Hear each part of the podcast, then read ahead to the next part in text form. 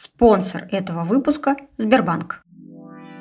В современном обществе изменился формат потребления контента, и все благодаря таким явлениям, как нехватка времени и подкасты. Поэтому на рынке появляется все больше игроков, и, соответственно, конкуренция становится сильнее. И те уже многие, кто хотят заявить о себе в этой сфере, задумываются о том, как обратить внимание на свой проект. Например, создают сообщества в соцсетях, телеграм-каналы, отправляют заявки на фичеринг и даже запускают таргетированную рекламу. Но завести канал или опубликовать подкаст в том же самом ВК бывает недостаточно. Рассмотрение заявки на фичеринг может занять несколько месяцев, и эта затея не всегда бывает успешной.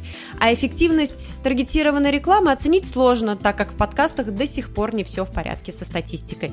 Александр, по твоему мнению, реально ли продвинуть свой подкаст без фичеринга социальных сетей и рекламы? Я думаю, я многих удивлю сейчас, но да, это реально на самом деле. И более того, я скажу, что свой подкаст подкаст «Маркетинг и реальность» я продвигал практически без фичеринга, без э, стартовой аудитории, без бюджета и, наверное, на начале без навыков. Так что да, это вполне возможно, и об этом мы и поговорим. Да, спасибо тебе большое, что ты взял роль ведущего на себя. Итак, сегодня мы действительно будем говорить на тему безбюджетного продвижения подкаста. В эфире я, редактор и продюсер Next Media подкаст Дарья Никишина. И сегодня в гостях диджитал-маркетолог, бренд бренд-стратег, автор подкаста «Маркетинг. Реальность» Александр Диченко. И мы начинаем.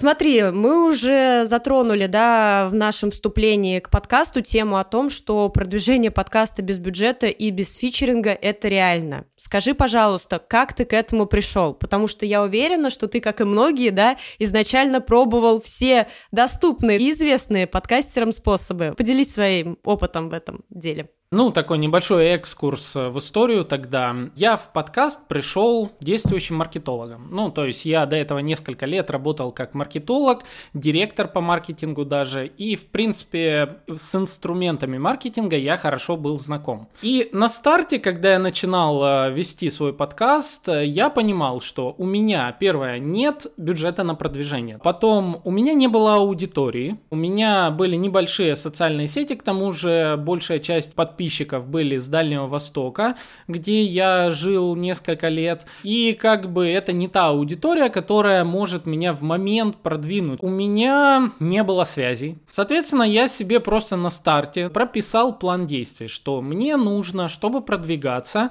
понимать, что, во-первых, э, я должен делать подкасты регулярно. То есть они должны выходить много, в большом количестве, их должно индексировать со временем, и контент в них должен быть полезен. У меня был прям такой марафон очень сильный, целый год, по-моему, не меньше.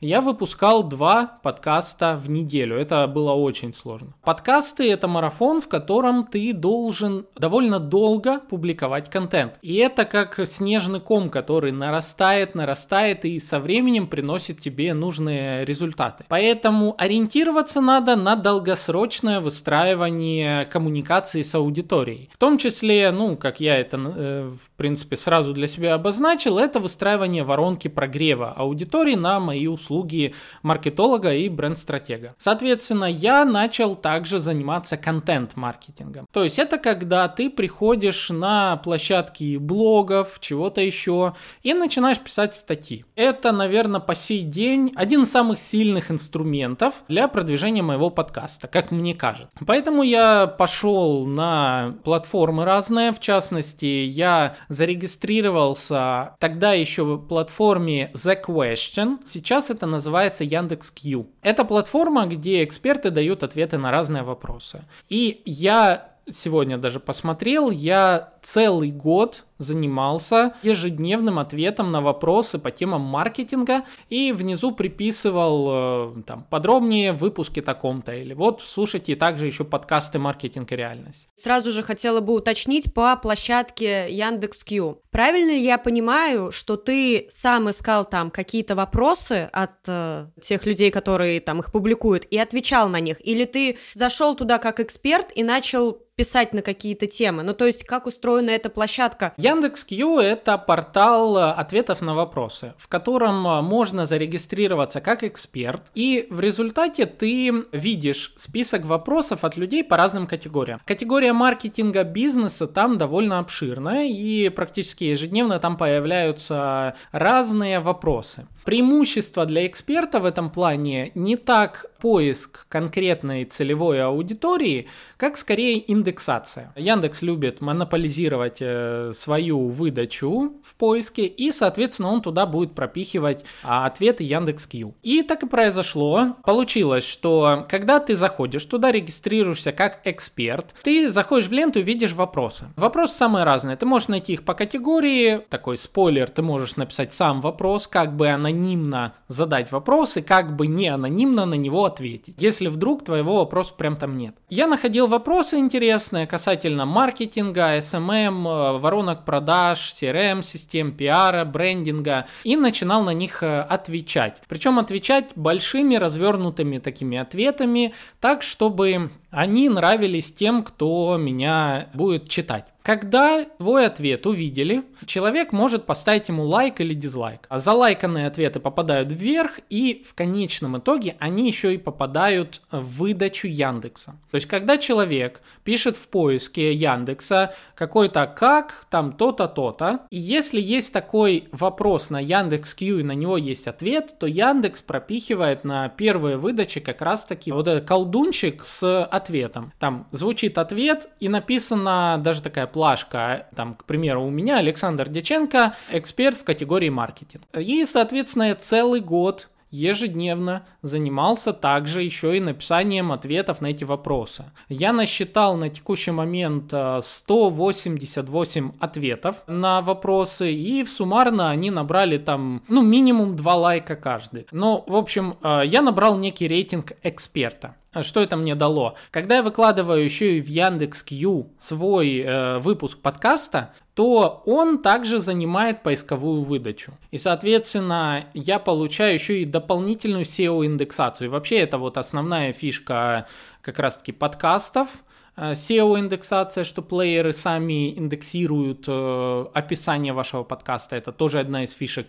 моего продвижения. Плюс контент-маркетинг вот в Яндекс.Кью позволил э, вот так еще и занять поисковую выдачу по некоторым э, ключевым словам. И вот недавно еще появилось сообщество в Яндекс.Кью, вот это стало прям, ну, лично для меня спасением, потому как мне уже, если честно, немножко поднадоело отвечать на вопросы, так как, ну, я и так отвечаю в подкасте на вопросы про маркетинг, и здесь появились сообщества. И теперь я получил еще один плейсмент, по сути, для размещения информации о своих выпусках с обложкой, с описанием, с временными метками, с возможностью прикрепить выпуск э, э, из Яндекс Музыки, конкретный, то есть можно прям в статье слушать подкаст. И тем самым я получаю еще один способ индексации своего подкаста. Самое важное, что стоит понимать, что когда вы развиваете свой подкаст, если у вас, э, ну, не получается фичеринг, если у вас нет денег на рекламу своего подкаста, выстраивайте коммуникацию в долгосрок. В этом плане хорошо работает SEO-индексация. Поэтому идите на те платформы, где сидит ваша целевая аудитория и начинайте там писать. Начинайте писать, причем смотрите так, чтобы платформа, на которой вы писали,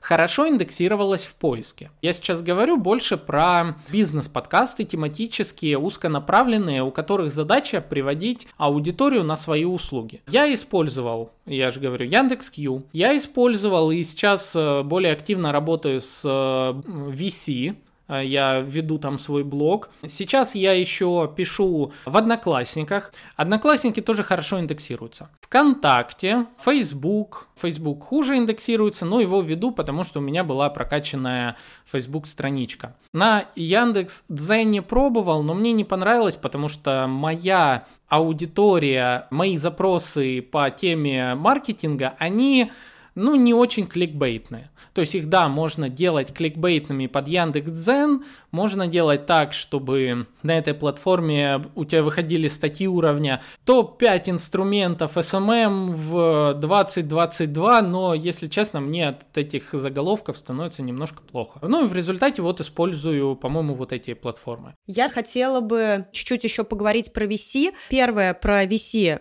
Там же хейтят очень сильно. Там хейтят, если ты приходишь и начинаешь писать статьи уровня «Посмотрите, какой я крутой». Если ты хочешь хорошую статью на VC, тогда сделай ее полезной для читателя. Постарайся сделать ее на 90 процентов полезной, и вот эти 10 процентов размой своей собственной выгоды по статье. Не говори, что там лучший, единственный, вот самый крутой кейс, и не надо там много говорить о себе. О себе можно сказать либо очень кратко в начале, либо ссылаться на себя со слов тех, кто подтвердил твою компетенцию. То есть там, допустим, вот обо мне вот тут статью написало какое-то издание. Это отлично. То есть это как бы социальное подтверждение подтверждение со стороны другого бренда. Ты не сам о себе говоришь. Можно о себе говорить в скриншотах. То есть вот вам циферки, ну вот такие циферки. Да, я там не самый, но и не, не в самом низу, но и не в самом верху, так что вот смотрите. И дальше давать полезность. Ну то есть для чего читать твою статью? Чтобы узнать, какой ты классный? Ну, я тоже ничего. Правильно ли я понимаю, что VC.ru э, или Яндекс.Кью – это те площадки, которые неплохо индексируются. То есть ты там присутствуешь, потому что там, наверное, хорошая индексация, плюс еще с твоей стороны правильный подбор слов, да, чтобы в эту индексацию попасть. Да, все верно. Для того, чтобы определить, где стоит размещаться, в поиске Яндекса и на Гугле вбейте несколько ключевых слов по вашей нише. Посмотрите, кто находится в первой выдаче. То есть, какие платформы как раз-таки проиндексировали ответы на ваши запросы. В моем случае это был VC, где сидит, в принципе, наверное, все прогрессивное сообщество диджиталов. И там самое важное, что там можно писать свой блог. Хорошо, если мы говорим про SEO, то какие здесь твои советы, как человек, который попробовал большинство платформ, как правильно подходить к вопросу SEO? А, я бы рекомендовал следующее. Во-первых, пишите подробное описание вашего подкаста. Чем подробнее описание, чем больше там ключевых слов интересных, тем лучше ваш подкаст будет индексироваться сам по себе с помощью плееров. Google подкасты хорошо индексируют выпуски, Яндекс Музыка индексирует выпуски, Castbox э, и еще куча всего. И тут второй совет, кстати, разместитесь на как можно большем числе плееров. Чем больше плееров, больше индексация. А на тему описания своего выпуска. Я пришел в один момент к тому, что хорошо бы делать делать временные метки в описании подкаста. Таким образом, как раз я получаю, во-первых, э, ключевые слова дополнительные, которые индексируются.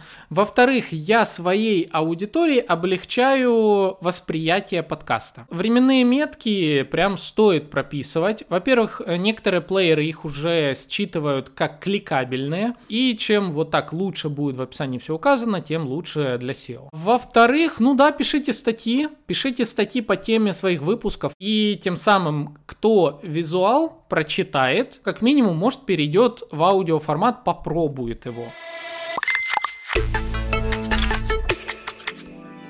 У вас появились деньги, точнее, свободные деньги, заставьте их работать. Я, как предприниматель, знаю, что деньги должны приносить прибыль, и одно из лучших применений деньгам – это открыть вклад. Так вы не только сохраните то, что удалось заработать, но и сможете приумножить свои сбережения. Конечно, вы можете побаловать себя дорогой вещью, но может стоит выбрать то, что надежно и надолго. Как раз недавно Сбербанк открыл новый вклад с очень привлекательными условиями. Вот что я смогла узнать. Сбервклад можно открыть сроком от одного месяца до года. Доходность по нему составляет до 8% годовых с капитализацией. Вклад можно пополнять, проценты начисляются каждый месяц, а еще больше выгодных условий доступны подписчикам Сбер Prime Plus. Ходить никуда не надо, все оформляется за пару кликов в приложении Сбербанк онлайн. Легко, быстро и очень удобно.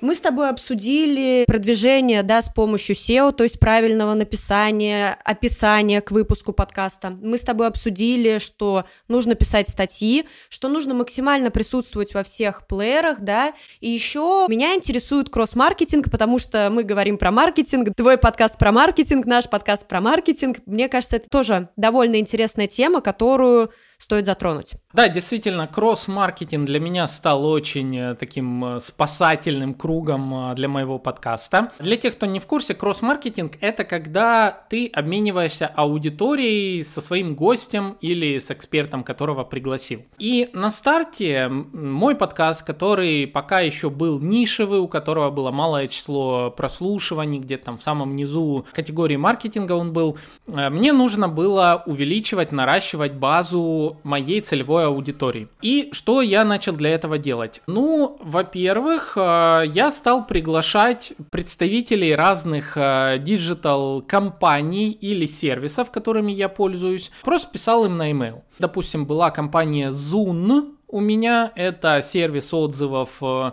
по разным категориям. У меня была компания UIS телефония, у меня была компания, да много разных компаний еще были, и они приходили ко мне в подкаст, я задавал им интересные вопросы, которые позволяли компании рассказать о своих продуктах. Я знал, что эти продукты также полезны моей аудитории, ну то есть если тот же сервис Zoom это сервис отзывов, то я задавал вопросы на тему того, как отзывы отзывы влияют на продажи компании в офлайне, что позволяет Zoom бизнесам и так далее. То есть компания получала себе единицу контента, которую могла распространить по своей аудитории. И так и получалось. Выпуск э, со мной мой выпуск э, раскидывали по email рассылке на 10 тысяч, 20 тысяч подписчиков. И это было первое, вот э, такой э, первый инструмент очень успешный для меня. Как бы контент-маркетинг тогда еще только догонял, то есть SEO требует времени и все,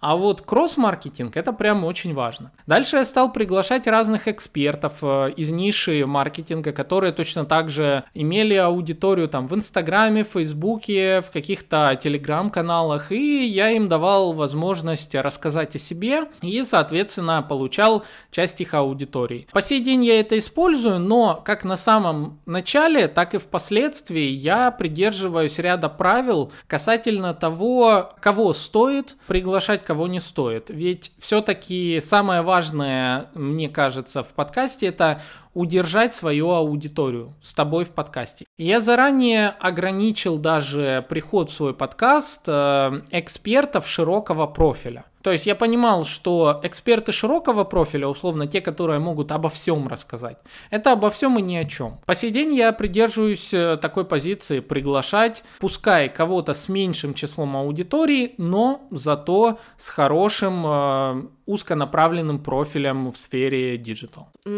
Получается кросс-маркетинг. С одной стороны, ты рассматриваешь как возможность еще раз рассказать про свой подкаст, допустим, приглашая сервисы, которые организуют рассылку, да, на свою аудиторию. С другой стороны, кросс-маркетинг — это эксперты, нишевые, которые, наверное, по итогу дадут больше прослушиваний, нежели чем эксперты широкого профиля. Я правильно понимаю? Да, в кросс-маркетинге очень много таких э, плюсов. Ну, во-первых, да, рассылка. Во-вторых, качество контента. Допустим, из недавних у меня был выпуск с Unisender, и э, представитель Unisender рассказала про email-маркетинг, и там был очень насыщенный выпуск э, на тему email-маркетинга, на тему вообще очень много многих вещей, которые волнуют тех, кто настраивает э, э, рассылки. У нас, к сожалению, не вышел выпуск в аудио, но он вышел в текстовом формате снова от Unisender, от другого их эксперта, и уже на VC он размещен. И вот э, это первое, что качество контента. Если тебе про email-маркетинг рассказывают платформа, которая этим занимается, но ну, где ты еще найдешь более качественный контент про email-маркетинг.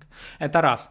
Во-вторых, знакомство. Это тоже для меня очень важная тема, так как э, за рамками подкаста, как только я говорю всем пока, нажимается стоп, начинается у нас общение, и нетворкинг на тему, чем мы друг другу можем быть полезными, как мы можем что-то еще интересное сделать, какие-то партнерские коллаборации, какие-нибудь э, еще интересные вещи. И это тоже очень классно.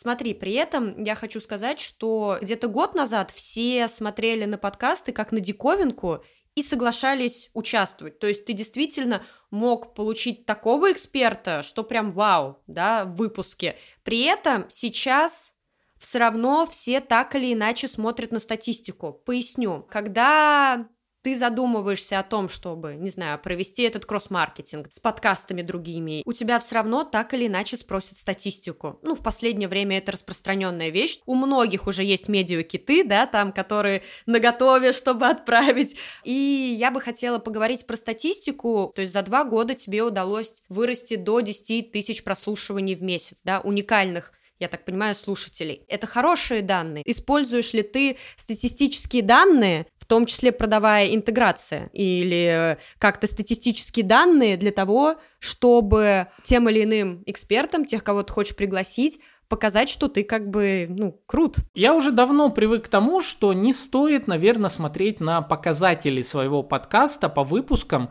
и стремиться сделать их больше. Я могу наклепать за день там штук 20 выпусков подкаста на тему Инстаграма. И я уверен, э, я вылечу сразу в, на первые места в категории. Я обгоню те подкасты, которые так и делают. Есть там ряд подкастов, первое, второе, третье, по-моему, место, которые делают короткие выпуски выпуски и очень-очень на такие широкие темы. Но я потеряю свою аудиторию. Если касательно использования данных в продажах, то да, вот MediaKit это прям очень важная штука, которую стоит вообще всем собрать по своему подкасту. И я очень долго думал, как же мне собрать MediaKit. Я проанализировал медиакиты нескольких э, подкаст-студий. Я проанализировал медиакиты вообще в других сферах, там на ТВ, на еще что-то. И собрал свой медиакит, э, в котором я как раз описал не просто сам подкаст и количество прослушиваний. Я описал все, что полезно для бизнеса. Это SEO-индексация, которую я даю. Каждый выпуск это, не знаю, более 15 внешних ссылок, которые получает э, гость. Это везде размещение. Я показал, как я сотрудничаю с рекламодателями. Я показал показатели своего подкаста.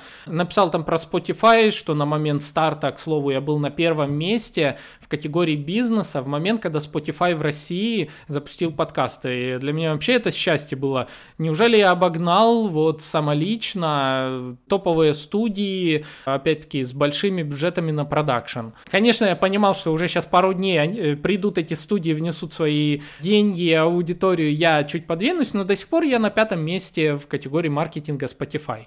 А, и там на десятом, по-моему, в категории бизнеса, что-то около того. Это все описано в медиаките, и это надо давать рекламодателю, потому что нужно понимать, что он приобретает, когда приходит в подкаст. И это не только слушатели на этот выпуск.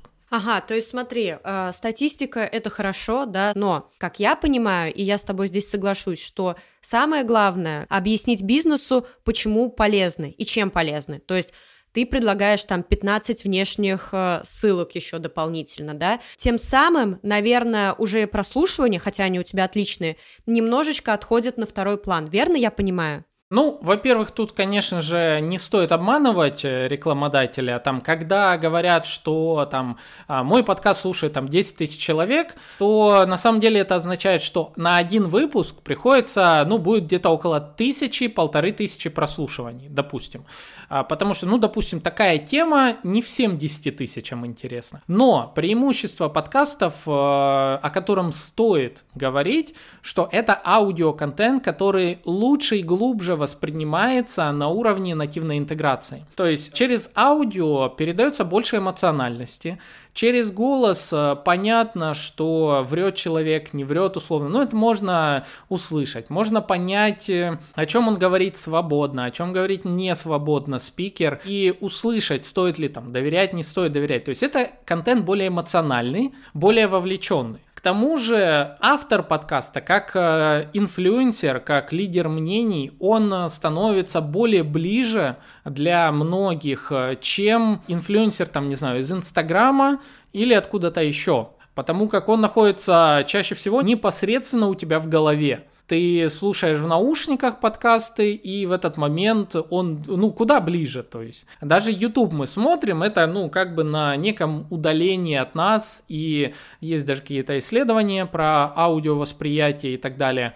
Но неоднократно многие подкастеры говорят, что к ним приходят, и ко мне приходили с сообщением «Вы мне как родной» уже. И, ну, мне всегда это очень приятно слышать, и это очень классно. И надо понимать, что для рекламодателя это классно. Его контент будет донесен словами его, польза об его бизнесе будет донесена словами того, кто очень близок к целевой аудитории рекламодателя. Конечно же, надо рассказывать о том, как вообще движется рынок подкастов. Еще, к сожалению, пока это задача каждого подкастера, мне кажется, это наш общий вклад в общее дело.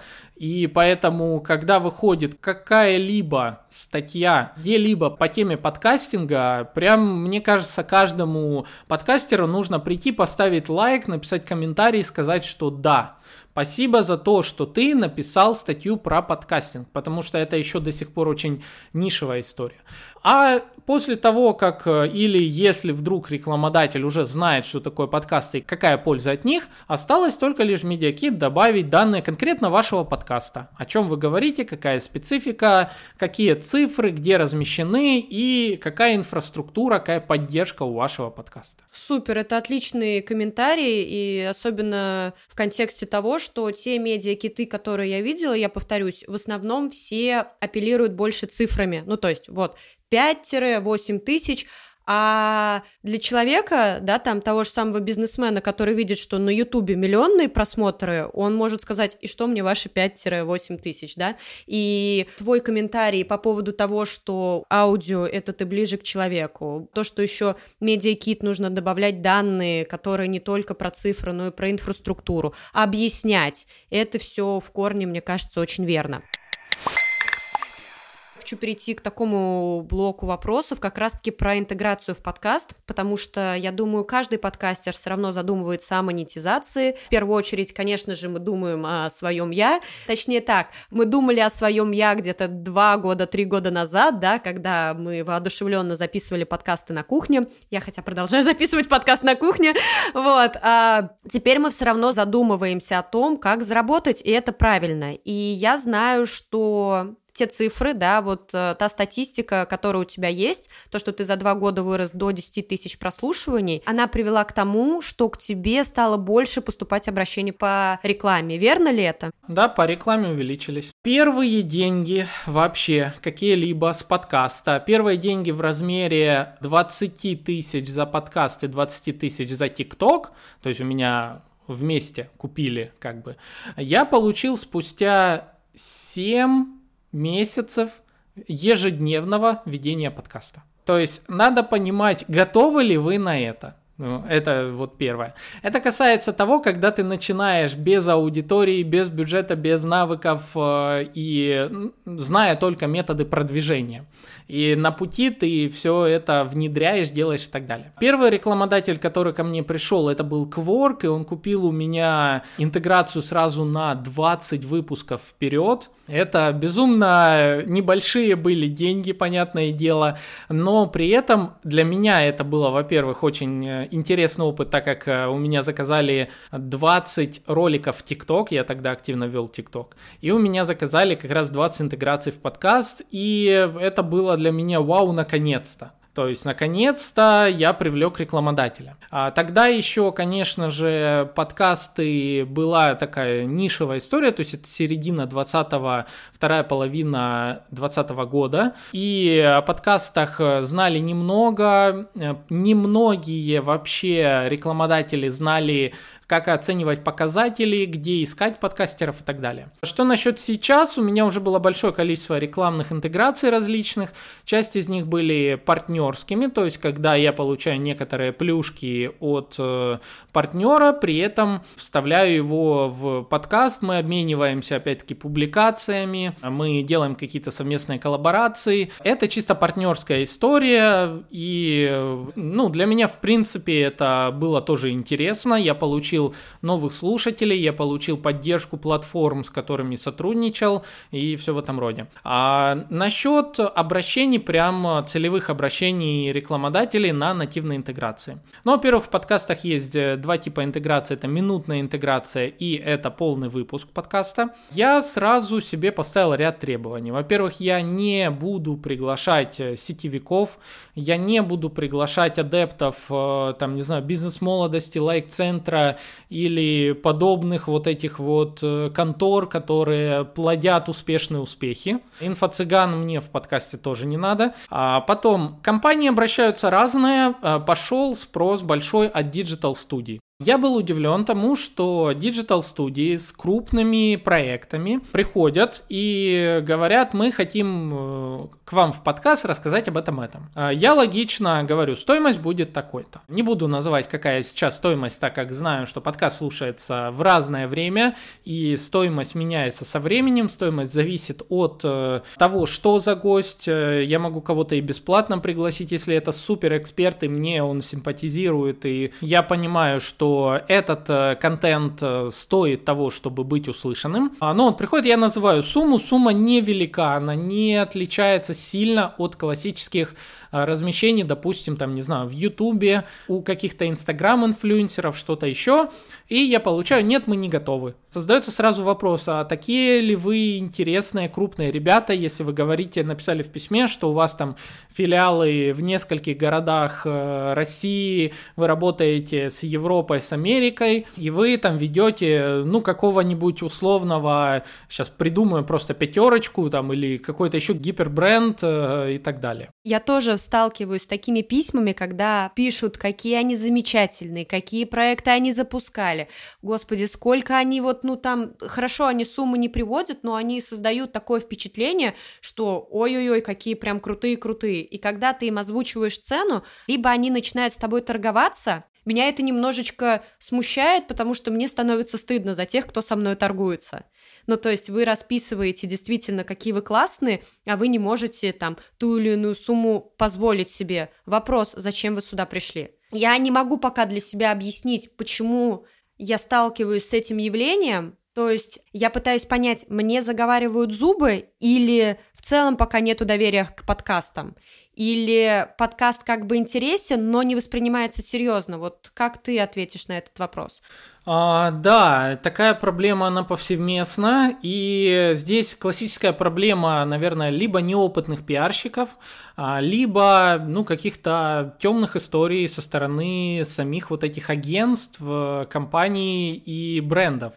Мне приходило недавно письмо, а, я, у вас такой классный подкаст, э, мы хотим к вам что-то там в подкаст, и я не помню, как оно было построено, но смысл был такой, что я уже к концу письма понял, что человек вообще не знает, о чем мой подкаст, а вот эта фраза, она как рядовая, то есть у вас очень классный подкаст. И это тоже становится в этот момент немножечко обидно. На тему того, что не понимают люди, что подкаст это труд и что это воронка прогрева, я всегда стараюсь говорить, подкасты это воронка прогрева целевой аудитории. Вы приходите, где аудитория уже прогрета, она уже знает спикера, она э, знакома с автором, знает, что он эксперт, они доверяют ему. Это все равно, что заниматься инфлюенс-маркетингом. Ты приходишь, и там блогер, эксперт, он уже держит свою аудиторию э, как бы рядом с собой. И он открывает этой аудитории бренд. И люди принимают этот бренд, так как доверяют э, своему эксперту, тому, кого они постоянно слушают. И вот бренды некоторые не понимают, что можно просто, вот вам назвали сумму за интеграцию,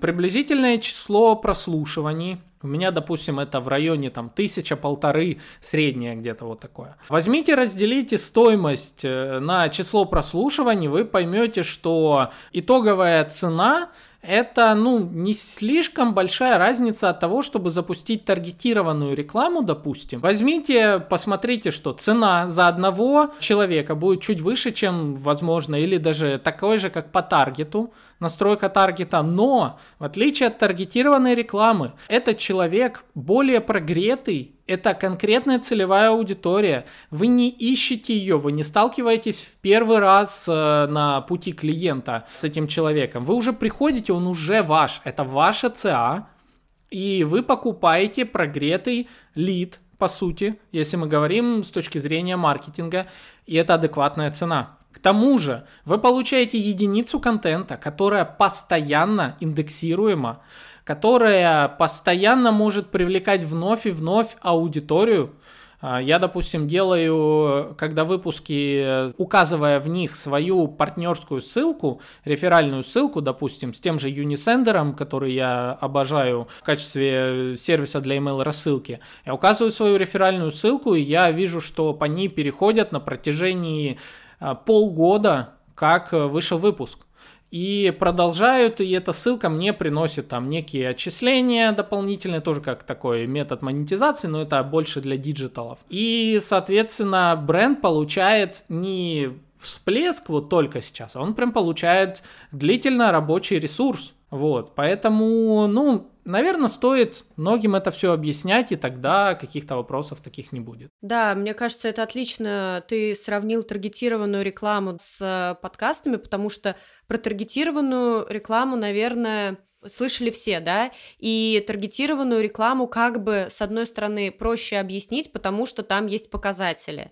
Но как только мы подключим критическое мышление, да, как только мы проанализируем то, что таргетированная реклама это здесь и сейчас, и, возможно, ты получишь какую-то там прибыль, и то не факт, потому что запустить таргетированную рекламу и хорошо ее настроить, это надо еще постараться, да? А когда мы говорим про подкаст, то мы действительно можем апеллировать той информацией, что к подкасту будут возвращаться.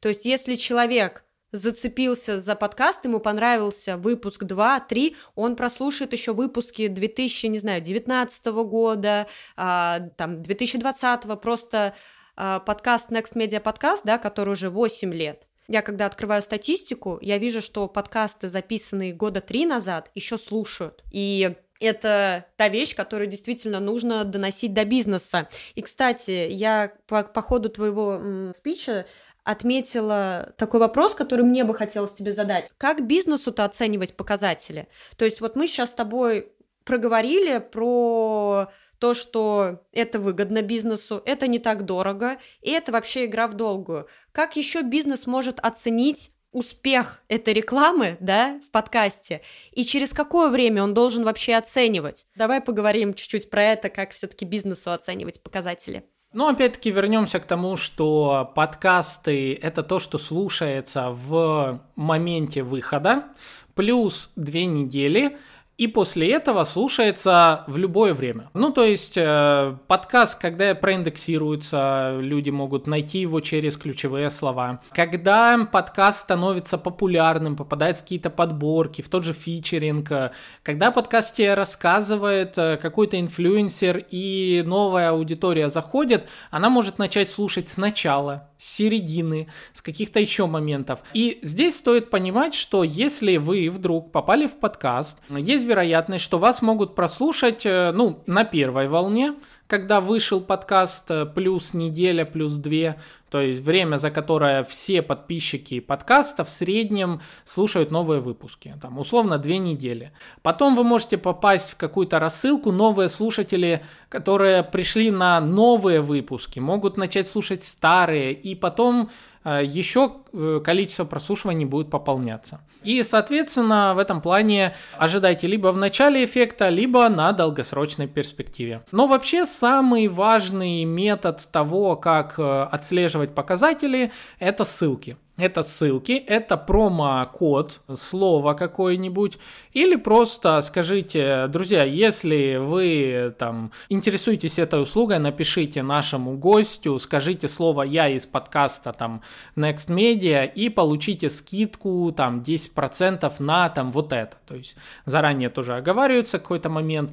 И тот самый рекламодатель, бизнес, эксперт может по вот этому ключевому слову по промокоду отследить. По поводу UTM меток, конечно же, хорошо, если у вас э, работает аналитика, если вы отслеживаете ее через Яндекс Метрику, Google Analytics или используете вообще сквозную аналитику Ройстат, например, или Comagic, то зашейте, поставьте к вашей ссылочке UTM метку, UTM source э, равно и там слово, допустим, Next Media или э, мир, ну, у меня маркетинг и реальность, я пишу там подкаст мир или просто мир. Потом будете следить, посмотрите за неделю, за две недели, за месяц, сколько переходов, кликов было по вот этой а, UTM-метке, размещенной в подкасте. Подкаст – одна из самых модных и быстрорастущих индустрий в медиа и радует, что в последнее время свой аудиоконтент появляется у крупных компаний, медицинских клиник, мобильных операторов и многих других. Например, недавно производитель глюкометров под брендом Сателлит, компания Элта, запустила проект «Здоровье под контролем». Это первый в России подкаст, который полностью посвящен такому заболеванию, как сахарный диабет. Актуальность темы обусловлена сложившейся ситуацией. За последние 10 лет количество больных увеличилось в 4 раза. В 2019 году этим заболеванием уже страдало 463 миллиона человек. Специалисты считают, что в мире пандемия сахарного диабета. Компания Элта почти 30 лет помогает людям измерять уровень глюкозы в крови и делает это доступным. За эти годы была сформирована огромная база знаний о сахарном диабете. Теперь коллеги готовы поделиться ими в выпусках подкаста. Из эпизодов подкаста вы узнаете, что нужно знать об этом диагнозе, как себя вести и какие шаги предпринимать, если у вас или ваших близких обнаружили диабет. Ведущая Татьяна Никитина берет интервью у врачей-эндокринологов, психологов, диаблогеров и людей, которые столкнулись с этим диагнозом. Подробности вы можете узнать по адресу «Здоровье под контролем РФ». Там же вы сможете пройти онлайн-тест Find Risk, разработанный Финской ассоциацией диабета, который за две минуты позволяет определить ваш уровень предрасположенности к заболеванию сахарным диабетом второго типа. Сейчас идет первый сезон подкаста «Здоровье под контролем». Новые эпизоды выходят раз в две недели. Слушайте подкаст на всех подкаст-платформах, на YouTube и по подписке на платформе Storytel. И, конечно, будьте здоровы!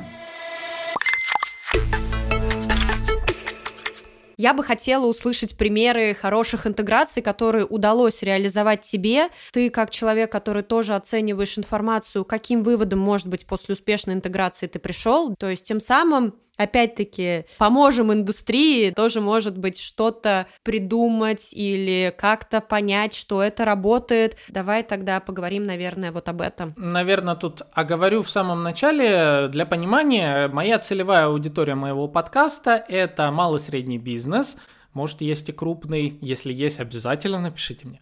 А, это фрилансеры, это вообще диджиталы, самозанятые, это люди, работающие в найме. К слову, такой хитрый метод, как определить, кто тебя слушает. А, перед приглашением в свой телеграм-канал поставь форму с несколькими вопросами. Я это сделал нарочно, и я четко вижу срез аудитории, кто меня слушает. Те, кто переходит, это самая прям лояльная аудитория. Я увидел как раз вот э, проценты, соотношения, все это есть в моем медиаките, сколько конкретно, каких категорий слушателей меня слушают. И вот, соответственно, понимая, кто меня слушает, э, бренды приходят и определяют, что да, мы хотим в этом подкасте разместиться. Самые интересные коллаборации, которые у меня были. Ну, во-первых, конечно же, долгосрочное сотрудничество с подкастом, партнерство. Для меня это самое интересное. Вот сотрудничество с Quark мне было интересно. Следующее интересное сотрудничество, это я прям сотрудничество скажу, не, не могу сказать, что это партнерская интеграция или там что-то еще, это когда бренд вместе со мной организовывает какие-то дополнительные активности. Мы вместе составляем статьи аналитические, которые идут в рассылки, которые идут куда-то. Э, я приглашаю этого гостя. Так было с Юнисендером, с которым у нас вот один выпуск записанный, одна статья на VC подробная записана. Э, также сотрудничество в рамках этого выпуска со смежным телеграм-каналом, который также связан с Юнисендером, скажем так, по email рассылки. Это прям получилась такая комплексная коллаборация по теме email маркетинга. Если вы хотите вот в этой теме разобраться, вот вам эксперт в формате аудио, вот вам дополнительный материал с ответами в тексте, вот вам целое сообщество, где говорят чисто по теме email маркетинга, и вообще вот он полная картина. Следующая интересная коллаборация у меня была с MyBook и Litres. Что получилось по итогу? Сперва это было на MyBook, я собрал список книг, которые мне интересны. Я сделал подборку. На майбуке вышла моя авторская подборка, то есть сделали мне специальную страничку, которая опять-таки индексируется. В ней подборка список книг. По ссылке, переходя в этот список книг, человек еще и получал при покупке промо, он получал, короче, скидку на эти книги или там, я уже не помню, скидку, по-моему, вообще на промо-пакет для прослушивания, то есть чтобы на майбуке слушать книги. И соответственно, такая взаимовыручка между экспертом и брендом. То есть эксперт получает э, все плюшки от интеграции, плюс э, получил э, вот такую публикацию с э, подборкой, дополнительное социальное подтверждение, что я есть эксперт, э, у меня есть подкаст, и вот подборка от меня. Это мы делали раз на MyBook. Потом мне пришло подтверждение, слушай, у нас вот еще партнер Литрес, не хочешь? Я говорю, да вообще без проблем, давай, давай с Литрес сделаем. Сделали с Литрес, и это было интересно. То есть, когда интеграция вот такая нативная, это очень хорошо, это классно, и эффект получают все. Мне кажется, таким и должно быть сотрудничество между подкастом. Да, действительно, все, что ты рассказал, во-первых, это претворяемо в жизнь. Я имею в виду, что это все можно осуществить. Путь интересен и даже более увлекательный, чем просто отдать на фичеринг и ждать то ли у моря погоды, то ли еще чего-то. Знаете, вот за этот год, за два года я по-настоящему, наверное, стал экспертом в безбюджетном продвижении. Безбюджетный маркетинг нужен многим диджиталам. Когда ты эксперт, э, который обладает экспертностью, но при этом у него нет аудитории, но ты хочешь свой контент доносить аудитории. Ты хочешь выходить на новые рубежи, и ты хочешь э, не работать условно в офисе круглыми сутками. И вот если ты хочешь все-таки пойти заработать, сделать свой личный бренд, вывести его, и у тебя нет возможности вкладывать колоссальные бюджеты там или нанимать команду, приходится идти по моему пути. Выстраивать вот эту долгосрочную воронку продаж и прогрева на свою аудиторию. И, конечно же, времени уходит очень много, ну, условно, 6 дней в неделю. И то в воскресенье ты потом отдыхая, иногда можешь еще о чем-то думать. На старте это было гораздо сложнее. Сейчас, к счастью, по прошествию почти двух лет, э, ну, два года будет в марте, а следующего года уже легче, так как, во-первых, э, уже есть социальный капитал, уже проще выходить на э, ключевые лица, уже на, ко мне сами приходят, предлагают гостей, экспертов, приходят рекламодатели, до этого приходилось точечно рассылать. И со временем это легче, да. Но все еще, конечно, занимает время. Монтаж, постобработка, все вот это дело, контент-маркетинг, кросс-маркетинг, пиар э, и все.